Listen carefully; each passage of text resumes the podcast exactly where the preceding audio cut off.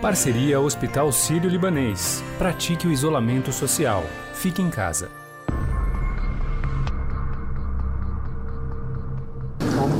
Médico não abandona paciente, eu não vou abandonar.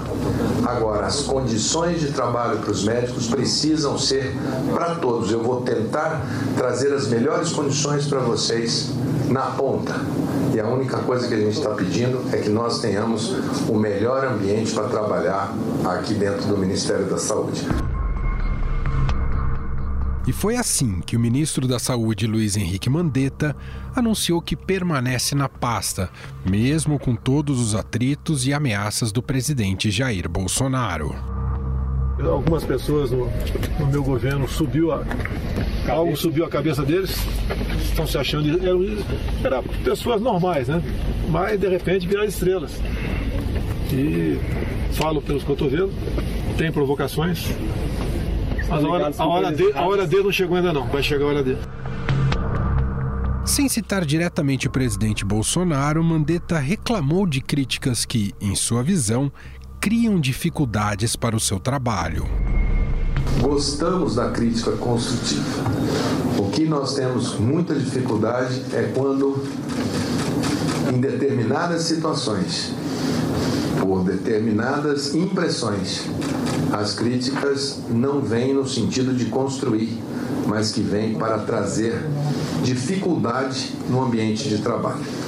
E isso eu não preciso traduzir, vocês todos sabem que tem sido uma constante o Ministério da Saúde adotar uma determinada linha, adotar uma determinada situação e termos muitas vezes que voltar, fazer determinados contrapontos para podermos reorganizar a equipe que fica numa sensação de angústia. Hoje foi um dia que rendeu muito pouco o trabalho aqui no Ministério.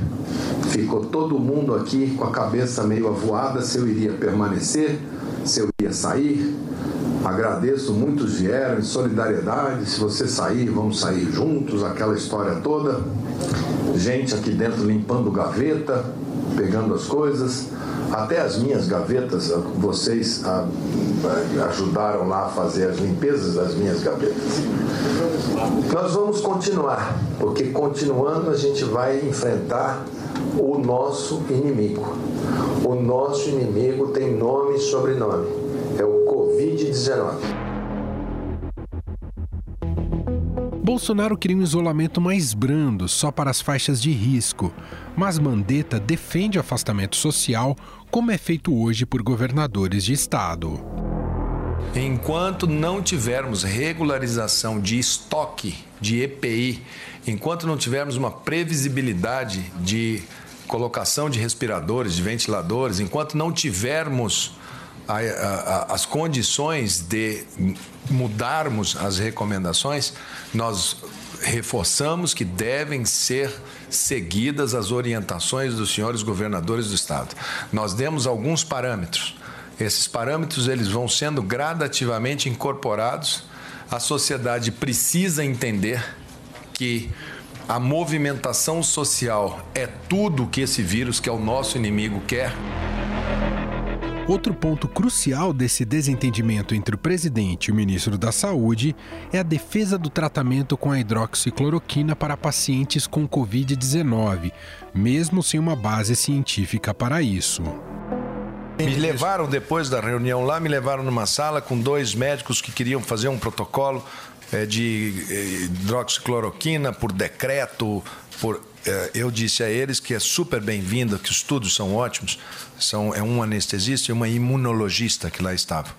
E, e, que eles devem se reportar a você Sim. e que eles devem, no, na Sociedade Brasileira de Imunologia e na Sociedade Brasileira de Anestesia, já que são os dois dessa área, colocarem, fazerem o debate, o debate entre os seus pares, chegando a um consenso entre os seus pares, o Conselho Federal de Medicina e nós aqui no Ministério, a gente entra, a gente tem feito isso constantemente, tudo que chega, mas primeiro precisa saber se é bom.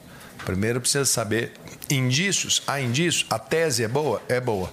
Mas primeiro convença os pares técnicos. Diante dessa batalha, o ministro da Saúde, Luiz Henrique Mandetta, saiu fortalecido. Na última pesquisa Datafolha, o trabalho da pasta era aprovado por 82% dos brasileiros ouvidos pelo Instituto. Já o presidente Jair Bolsonaro teve apenas 33% de aprovação na gestão do combate à Covid-19. Além do apoio popular, Mandetta ganhou aliados importantes nos poderes legislativo e judiciário, como a do presidente da Câmara dos Deputados, Rodrigo Maia. Se a matéria não tiver indo ao encontro daquilo que a ciência encaminhou de informação para todos nós, é óbvio que o parlamento vai tomar uma decisão dura em relação a isso. Um decreto desse já é uma grande responsabilização. Eu espero que não chegue a isso. Eu espero que ele compreenda que todos nós né, estamos seguindo a orientação do ministro da Saúde, mas da OMS e da ciência. Nós não podemos ir contra a ciência. O presidente do Senado, Davi Alcolumbre, disse que o Congresso não aceitará a demissão do ministro da Saúde. Gilmar Mendes, do Supremo Tribunal Federal, também se colocou ao lado das recomendações da pasta. Eu tenho muita dúvida se algum tribunal vai validar uma decisão do governo federal, é, não que contrarie uma decisão ou outra de um Estado, mas que contrarie as orientações da OMS acho que nenhum juiz do Supremo Tribunal Federal vai validar esse tipo de entendimento. Afinal, quem é Luiz Henrique Mandetta? Qual a sua carreira dentro da política? Como ele se tornou o nome mais importante do governo neste momento? Quem traça um perfil do ministro da Saúde? Em conversa com a gente é o repórter do Estadão em Brasília, Matheus Vargas. Mandetta é médico, médico ortopedista, uh, e também é um político, um político de uma família de políticos. Uh, tem primo prefeito de Campo Grande, o outro primo é senador, o outro é deputado federal. Ele mesmo foi secretário municipal de saúde na gestão do primo dele, que é o Nelsinho Trade, em Campo Grande. E o Mandetta também foi deputado federal pelo DEM, é um político do DEM. E desde o ano passado no começo do governo Bolsonaro, ocupa o Ministério da Saúde. A aproximação de Mandetta com Jair Bolsonaro, como é que se iniciou isso, hein, Matheus? Pelo que aliados do Mandetta e também pessoas próximas ao Bolsonaro dizem, eles não eram tão próximos quando deputados, eles chegaram a, a, a coincidir, né, os mandatos ali de deputado federal do Bolsonaro e do Mandetta. Uh, tinham uma relação normal, mas não chegavam a ser grandes amigos, grandes parceiros tinham em comum uh, uma oposição ao PT muito forte, ao mais médicos, mas não chegou a ser isso que, que aproximou eles. Foi um pouco mais próximo da campanha mesmo. O Bolsonaro chegou a procurar algumas pessoas ali é, que tinham contato com a saúde, como o ex-ministro da Saúde Ricardo Barros, o Mandetta mesmo, e o Mandetta chegou a aconselhar eles algumas vezes para participar de é, debates na TV sobre assuntos de saúde e acabou ganhando a simpatia do Bolsonaro. Quando o Bolsonaro se elege, o Mandetta foi trazido ali pelo grupo do DEM mesmo, o grupo do governador Ronaldo Caiado, de Goiás, que agora até está rompido com o presidente Bolsonaro. Então, quando nós temos o ministro Mandetta à frente, com toda aquela equipe que ele muito bem sabe pilotar, Onyx Lorenzoni, e ali, antes mesmo de tomar posse, ainda na época da transição, o Bolsonaro anunciou ele como ministro, né? Esperamos que a gente possa ter paz para poder conduzir. Ainda voltando mais ao passado do Mandetta, antes do Ministério da Saúde, Matheus, uh, o Mandetta tem um, até um termo que eles gostam de usar os políticos, né? Ele tem um passado ilibado, sem manchas, ou uh, como é, o que, que a gente pode dizer dessa trajetória dele antes do Ministério? O Mandetta, ele responde a uma ação ah, movida pela Procuradoria lá de Campo Grande, do período em que ele era secretário de saúde ainda. Na, na gestão dele teria feito alguns contratos de questões de tecnologia de informação, de, de digitalização de processos na, na Secretaria de, de Campo Grande que acabaram não se concluindo. E o que a Procuradoria aponta é que Houve uma questão de tráfico de influência, que uma das empresas que participaram chegou a pagar a viagem para ele para Portugal e tudo mais. Então essa é uma mancha assim no currículo dele. Ele não foi julgado, ele não chegou a, a ser condenado por isso. É uma ação que, que, que segue correndo por lá. Ela chegou a subir para o Supremo quando ele, quando ele ganhou o foro, né, por virar deputado, e voltou agora ah, para uma instância inferior. Mas esse é um ponto da carreira dele que ainda, digamos, não está fechado, né? Tem essa ação e que em algum momento ela pode chegar a ter um desfecho que não, não seria favorável ou que pode ser favorável, mas é algo que não está em aberto na, na, carreira política dele. O que, que, a gente pode dizer do Mandetta antes da, do, desse fato novo, do, do da Covid-19 no Brasil? Ele vinha sendo um, um, ministro discreto na, na gestão Bolsonaro? Ele era um ministro bastante discreto, com pouca projeção nacional, não era um nome conhecido, não aparecia com força em, em campanhas de opinião pública, como aparece é, em pesquisas de opinião pública, como aparece o Moro, por exemplo, né?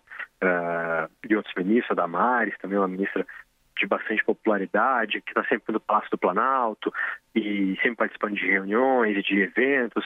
Ele não era, ele não era desse perfil, né? Era de um perfil mais discreto. É, o que se fala é que ele também optou por submergir, por não aparecer muito, por fechar ali o ministério para balanço, digamos, fez várias modificações na estrutura do ministério, internas. Estamos todos aqui comprometidos com o máximo de trabalho, lavoro, lavoro, lavoro. Uh, e não acabou por isso também não caindo muito nas graças do Bolsonaro, que acaba preferindo perfis que demonstram entregas, né? E cumprem missões e tudo mais, que até entram em polêmicas. Ele não tinha esse perfil. Por exemplo, quando houve aquela discussão na Anvisa sobre é, regulamentação de produtos e do plantio da maconha para produção de medicamentos, ele que é o ministro da Saúde, que poderia ter tomado a frente nesse assunto, ele não praticamente não se manifestou. Como é que é o jeitão Mandetta de ser? Ele tem um perfil assim fácil de lidar, é um cara acessível, tem boa oratória, para pelo menos demonstra, né, sempre conhecer os assuntos que trata, por ele ser médico, de fato ele, ele é médico durante muito tempo, até recentemente ele fazia atendimentos ainda, é, é um cara atualizado que lê sobre o assunto, traz novidades, conhece mesmo do assunto, debate à altura com, com os técnicos lá do Ministério da Saúde. Ciência, disciplina, planejamento, foco. O que se fala é que ele tem um bom relacionamento interno, inclusive porque ele não fez uma limpa no ministério quando entrou, ele trocou sim a, os seus secretários, né? Colocou pessoas é, próximas dele, mas também pessoas que não tinham assim um perfil de uh, de um alinhamento ideológico com o governo, por exemplo, tão forte. Uh, então ele tem uma boa relação sim com internamente no Ministério da Saúde. Até sobre esse aspecto do DEM, Matheus, ele tem um bom trânsito ali com o Maia, com os presidentes da Câmara do Senado, o Maia e o Alcolumbre? Ele tem, tem sim, tem bom trânsito com o Maia, com o Columbre.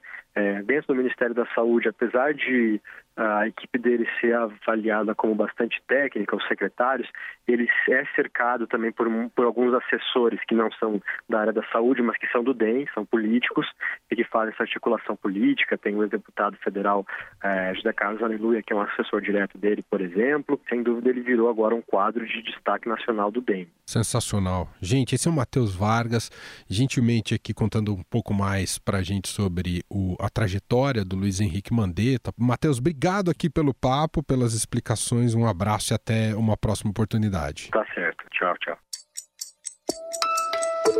Com todos esses holofotes e respaldo popular, Mandetta já sai como um presidenciável desta crise? Em 20 segundos, nós vamos nos debruçar sobre os dividendos políticos para o ministro, além de falar mais sobre essa queda de braço entre ele e o presidente Jair Bolsonaro. Ah! E ainda nessa edição do podcast tem a estreia de um novo quadro, Fique em Casa. Daqui a pouco a gente fala dele também. Já já voltamos. Em tempos de Covid-19, vamos ser responsáveis, praticando isolamento social e não disseminando notícias de fontes desconhecidas. O Hospital Sírio-Libanês tem uma página especial com informações sempre atualizadas. Acesse hsl.org.br/coronavírus.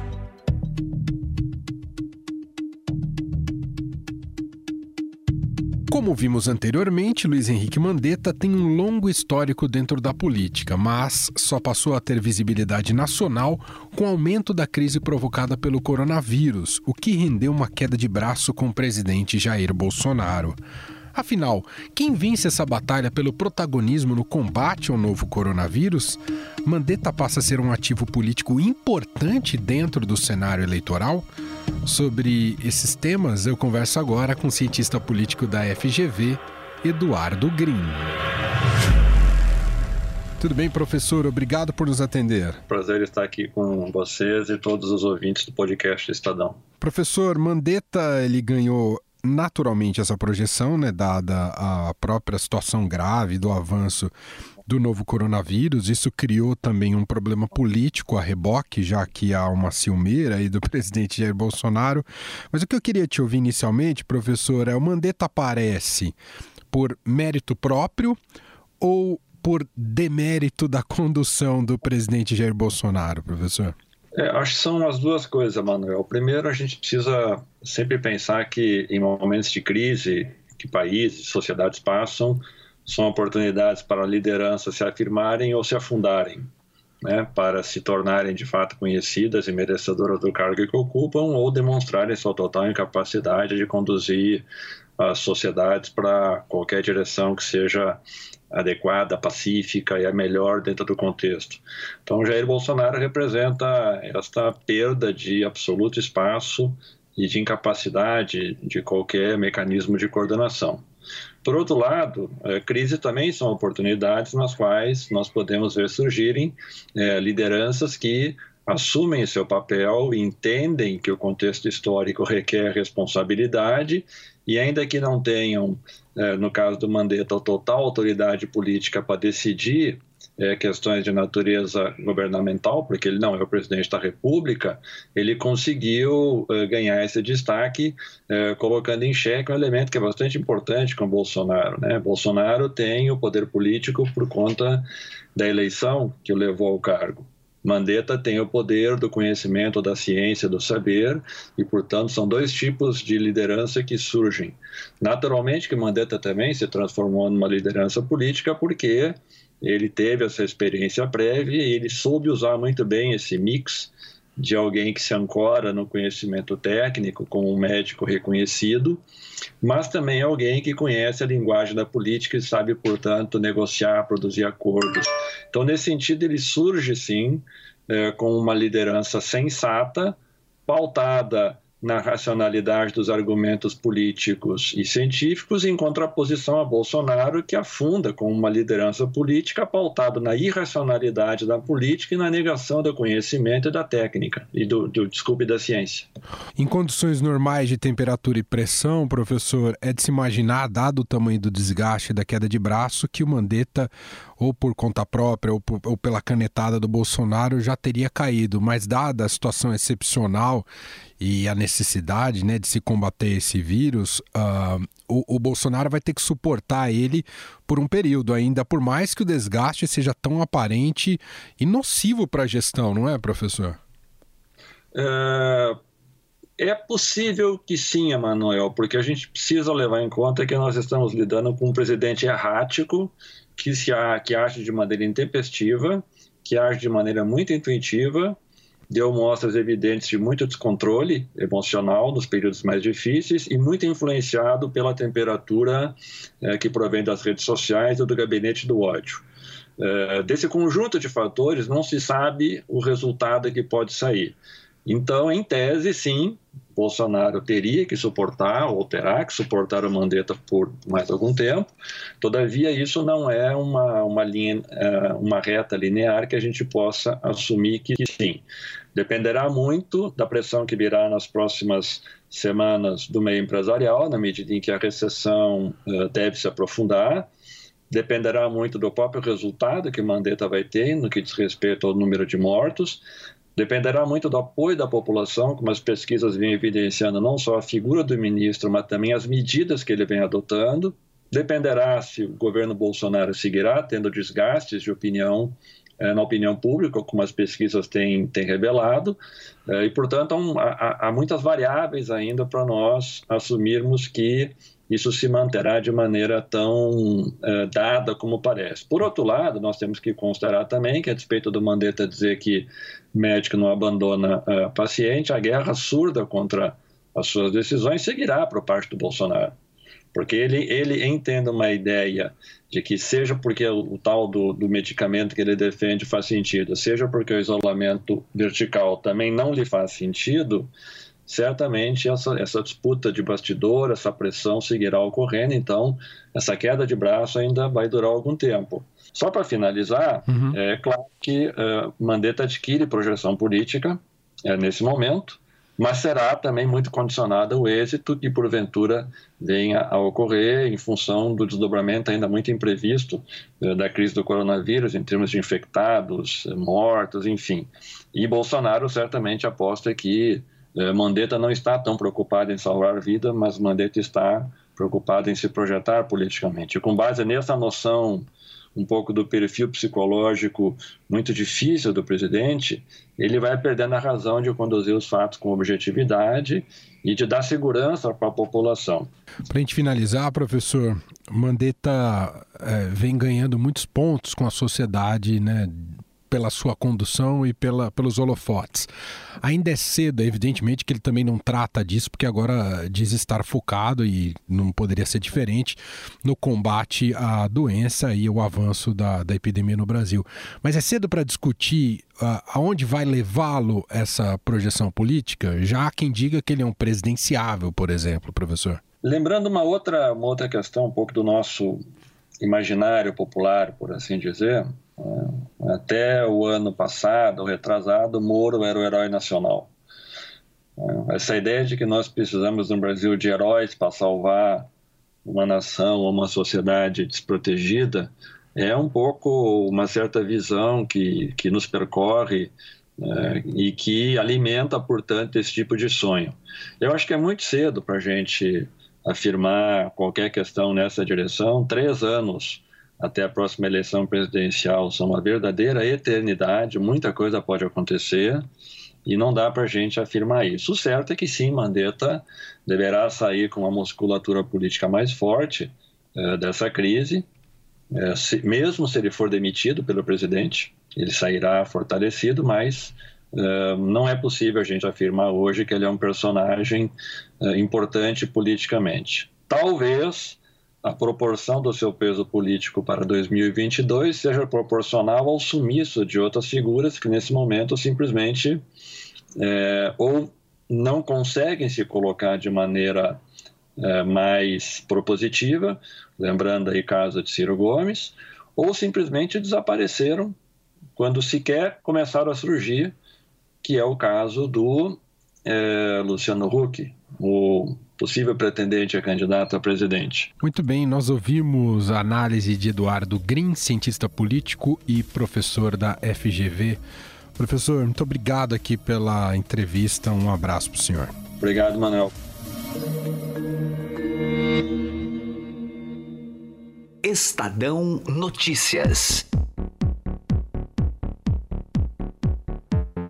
E hoje, caro ouvinte, tem uma grande notícia para você. A gente passa a ter a estreia de um quadro aqui dentro do nosso programa, aqui do Estadão Notícias, que será produzido e apresentado pela repórter especial Renata Cafardo, que faz uma boa conexão, um bom meio de campo, mas ela vai explicar melhor entre este programa matinal, né, mais de hard news, com o programa da tarde, que é o Na Quarentena. Vai chamar Fique em Casa com o Estadão, esse quadro. Foi uma ideia que veio da própria Renata, que me procurou para poder tocar isso aqui junto com a gente no nosso programa diário. Renata Cafardo, tudo bem com você? Tudo bem, prazer estar aqui com vocês no Estadão Notícias. Agora você não vai ser só mais fonte do programa, você vai ser protagonista neste programa também, Renata. Como é que vai ser o quadro? A ideia é a gente mostrar o que as pessoas estão fazendo em casa, né? E como elas estão conseguindo se virar, né, Emanuel? Porque todo mundo tem aí as suas peculiaridades da sua vida. Tem gente que tem filhos pequenos, tem gente que é mais velha, estava acostumada a trabalhar no escritório, tem gente que é mais novo, mora sozinho e se sente naquela solidão. A ideia, na, na verdade, é mostrar para os nossos ouvintes o que estão fazendo as grandes personalidades, que a gente fica muito curioso de saber o que, que o Caetano Veloso está fazendo em casa nesse período? Como é que ele será que ele está compondo? Será que ele está vendo música, será que ele está só assistindo série? Mas também não só ele, políticos, intelectuais, educadores, economistas, cientistas. A gente vai ouvir personalidade de todas as áreas para saber como é que eles estão ficando em casa, porque ficar em casa é o mais importante, né? E eu já tenho a minha experiência pessoal aqui, com dois filhos em casa, trabalhando sem parar. Eu e meu marido jornalista, é o caos. Eu me enfio dentro do closet para tentar fazer uma entrevista.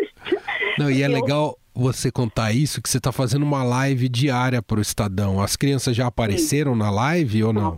Aparecer não, mas o som delas aparece bastante. Às vezes eu tento tranco elas na varanda que é um lugar onde tem todos os brinquedos e mesmo assim fica aquele barulhinho de criança atrás. Ah. Então o negócio é a gente entender melhor como essa coisa de ficar em casa, trabalhar em casa e também ouvir um pouco das histórias engraçadas, legais, trazer um pouco de leveza a esse momento que é tão difícil pra gente, né? Muito bom, sensacional. Então essa é a grande notícia. Renata Cafarda com a gente mais frequente aqui no Estadão Notícias, com esse quadro Fique em Casa com o Estadão.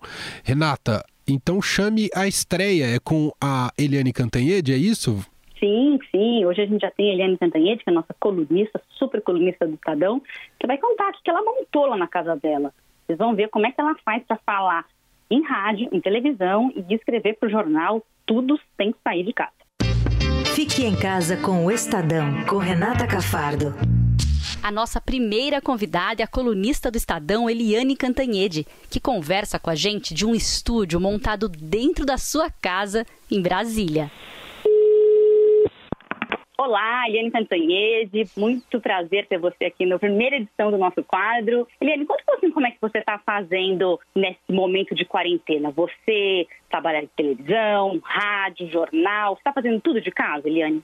Eu, é como você disse, você já disse tudo, né? De manhã eu trabalho nas rádios. À tarde eu tenho a minha coluna do Estadão e tenho a televisão. Então eu não paro de trabalhar. Eu achei que ficando em casa eu fosse ter mais tempo, fosse ler mais meus livros. Eu já estava até separando aqueles livros que você deixa assim de lado. E acontece que eu trabalho o dia inteiro porque para falar tudo isso, escrever tudo isso, eu passo o dia inteiro lendo a internet, vendo televisão, falando com as fontes. Eu telefono muito, elas me telefonam muito, troca o WhatsApp, acompanha também o Twitter. É um trabalho incessante, das 8 da manhã até as 10 horas da noite. E além de tudo, a gente está sem empregada, né? Então eu e meu marido sozinhos, a gente tem que fazer a comida, lavar a louça louça, limpar a casa, lavar roupa e no outro dia até cá para nós, né? Eu me atrapalhei toda porque eu descobri que eu não sabia tirar o lençol da corda. Foi... Foi ridículo, é. E aí eu fiquei parecendo um fantasma com aquele lençol. Aí eu peguei aquilo tudo, embolei e joguei lá no lugar de passar roupa, porque eu não sabia o que fazer com aquilo. Então, onde que você está fazendo, por exemplo, as suas entradas na TV? Estou falando com você com um grande microfone, lindão, mas imenso. É, mas a minha casa está cheia de fios para tudo quanto é lado. Meu escritório virou uma, uma bagunça. Mas, enfim, está funcionando. Eu estou fazendo tudo de casa. E você acha que alguma coisa vai mudar na sua maneira de trabalhar depois que acabar esse período? Eu acho que a gente vai se acostumar muito a trabalhar mais em casa, trabalhar mais por telefone, mais por WhatsApp. Eu sou muito rato de redação, sabe, Renata? Eu adoro uma redação. Mas eu acho que muita, muita coisa vai mudar. Kiliane, muito obrigada, viu? Boa sorte para você. Desejo para todo mundo um bom isolamento. Isolamento, sim. Responsabilidade, sim. Vamos combater esse vírus. Beijão. O Estado Notícias desta quarta-feira vai ficando por aqui. Contou com a apresentação minha, Emanuel Bonfim, e produção de Gustavo Lopes. O quadro Fique em Casa com o Estadão tem a apresentação de Renata Cafardo e edição e produção de Bárbara Rubira. A montagem do programa é de Nelson Volter. O diretor de jornalismo do Grupo Estado é João Fábio Caminoto. O nosso e-mail para contato é o podcast@estadão.com. Muito obrigado mais uma vez pela audiência. Nos falamos logo mais às 5 da tarde com mais uma edição do podcast Na Quarentena. Até lá! Estadão Notícias.